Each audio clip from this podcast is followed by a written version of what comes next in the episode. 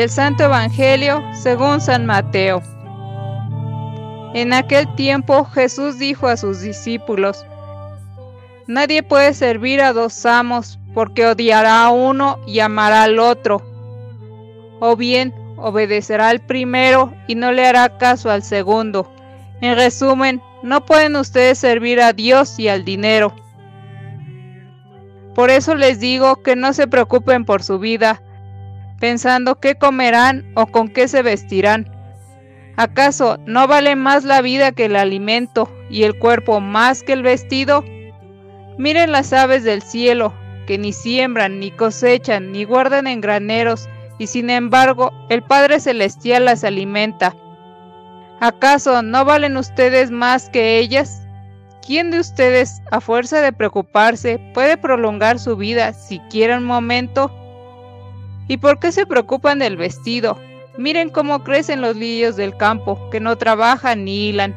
Pues bien, yo les aseguro que ni Salomón, en el esplendor de su gloria, se vestía como uno de ellos. Y si Dios viste así a la hierba del campo, que hoy florece y mañana es echada al horno, ¿no hará mucho más por ustedes, hombres de poca fe? No se inquieten, pues, pensando qué comeremos o qué beberemos o con qué nos vestiremos. Los que no conocen a Dios se desviven por todas estas cosas, pero el Padre Celestial ya sabe que ustedes tienen necesidad de ellas. Por consiguiente, busquen primero el reino de Dios y su justicia, y todas estas cosas se les darán por añadidura. No se preocupen por el día de mañana, porque el día de mañana traerá ya sus propias preocupaciones. A cada día le bastan sus propios problemas. Palabra del Señor.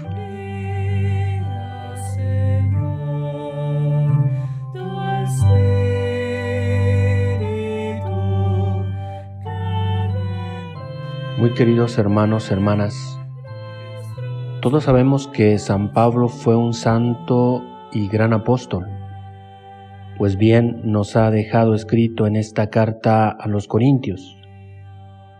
Toca presumir, ya sé que no está bien, pero paso a las visiones y revelaciones del Señor.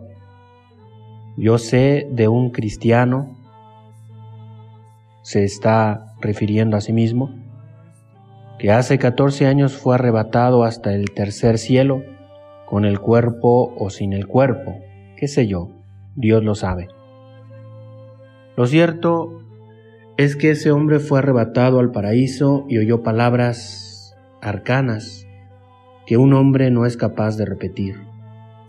De uno como ese podría presumir.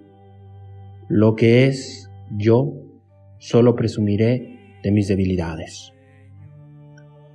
¿De dónde consigue Pablo tanta fortaleza? Claro, de la cruz de Cristo. No hay nada más poderoso en este mundo que la santa cruz del Señor Jesús. La experiencia de la vida cristiana nos enseña que si Dios nuestro Padre siempre nos escucha, ¿cómo lo hace? No reduciendo la carga, el sufrimiento, sino duplicando las fuerzas de quien le pide ayuda. Hoy justamente el Evangelio nos habla de la confianza en Dios, porque Él es nuestro Padre y nos cuida. Jesús no nos explica cómo o cuándo se hace presente la providencia, simplemente nos invita a abandonarnos en manos de nuestro Padre Dios, para quien sus hijos e hijas son las criaturas más importantes de toda la creación. Y así, pasar del miedo a la confianza. Si en la primera lectura San Pablo nos habla del sufrimiento, en este Evangelio Jesús nos habla de las preocupaciones, algo que nos oprime constantemente. ¿Por qué sentimos agobio? ¿Por qué nos preocupamos? ¿Por qué experimentamos nuestros límites?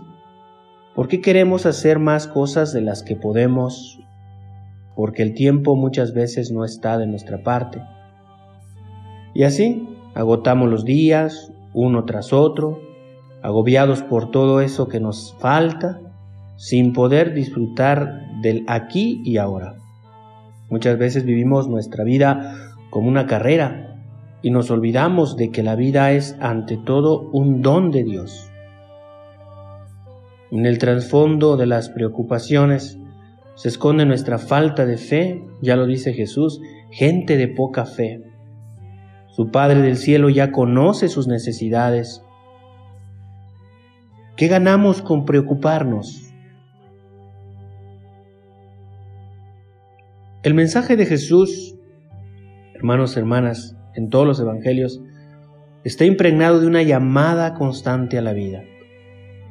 La realidad es que tantas veces pasamos por este mundo sobreviviendo, en vez de recibir, disfrutar, acoger la vida como un verdadero regalo.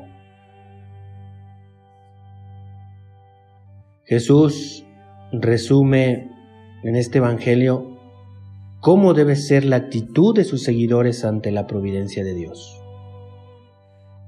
Dice nuestro Señor, busquen ante todo el reino de Dios y su justicia. Este reinado se recibe como don gratuito, con la alegría y confianza de quien experimenta la paternidad de Dios en los momentos más inesperados de la vida. Pero esta ayuda de Dios nos llama también a la colaboración para realizar su plan de salvación contando con nosotros, como dice el Salmo, gusten y vean qué bueno es el Señor. Dichoso el que se acoge a Él. Hermanos, hermanas, sería bueno que solo por hoy siguiendo las pistas de reflexión que nos ha dado este Evangelio que hemos escuchado, que solo por hoy nos paráramos un momento, detuviéramos nuestros pasos apresurados y nos sentáramos a hablar con Dios. Un momento. Cuéntale cómo vives tu vida. ¿Qué has hecho con este regalo tan inmenso que Dios te ha hecho? Cuéntale también que en tantos momentos has malgastado tus días sumido, sumida en las preocupaciones. Ponte en sus manos y adelante. Empieza a vivir. La vida te espera y Dios solo quiere una cosa de ti. Siempre lo ha querido. Que seas feliz. Que la gracia de Dios se derrame en nuestros corazones para que nosotros sigamos buscando cumplir con esa misión y con esa tarea que Dios nos encarga a todos y cada uno de nosotros. Ser felices. Que nuestra Madre Santísima nos enseñe, nos ayude, siguiendo su ejemplo, para que sí podamos nosotros cumplir con esta tarea. Que así sea.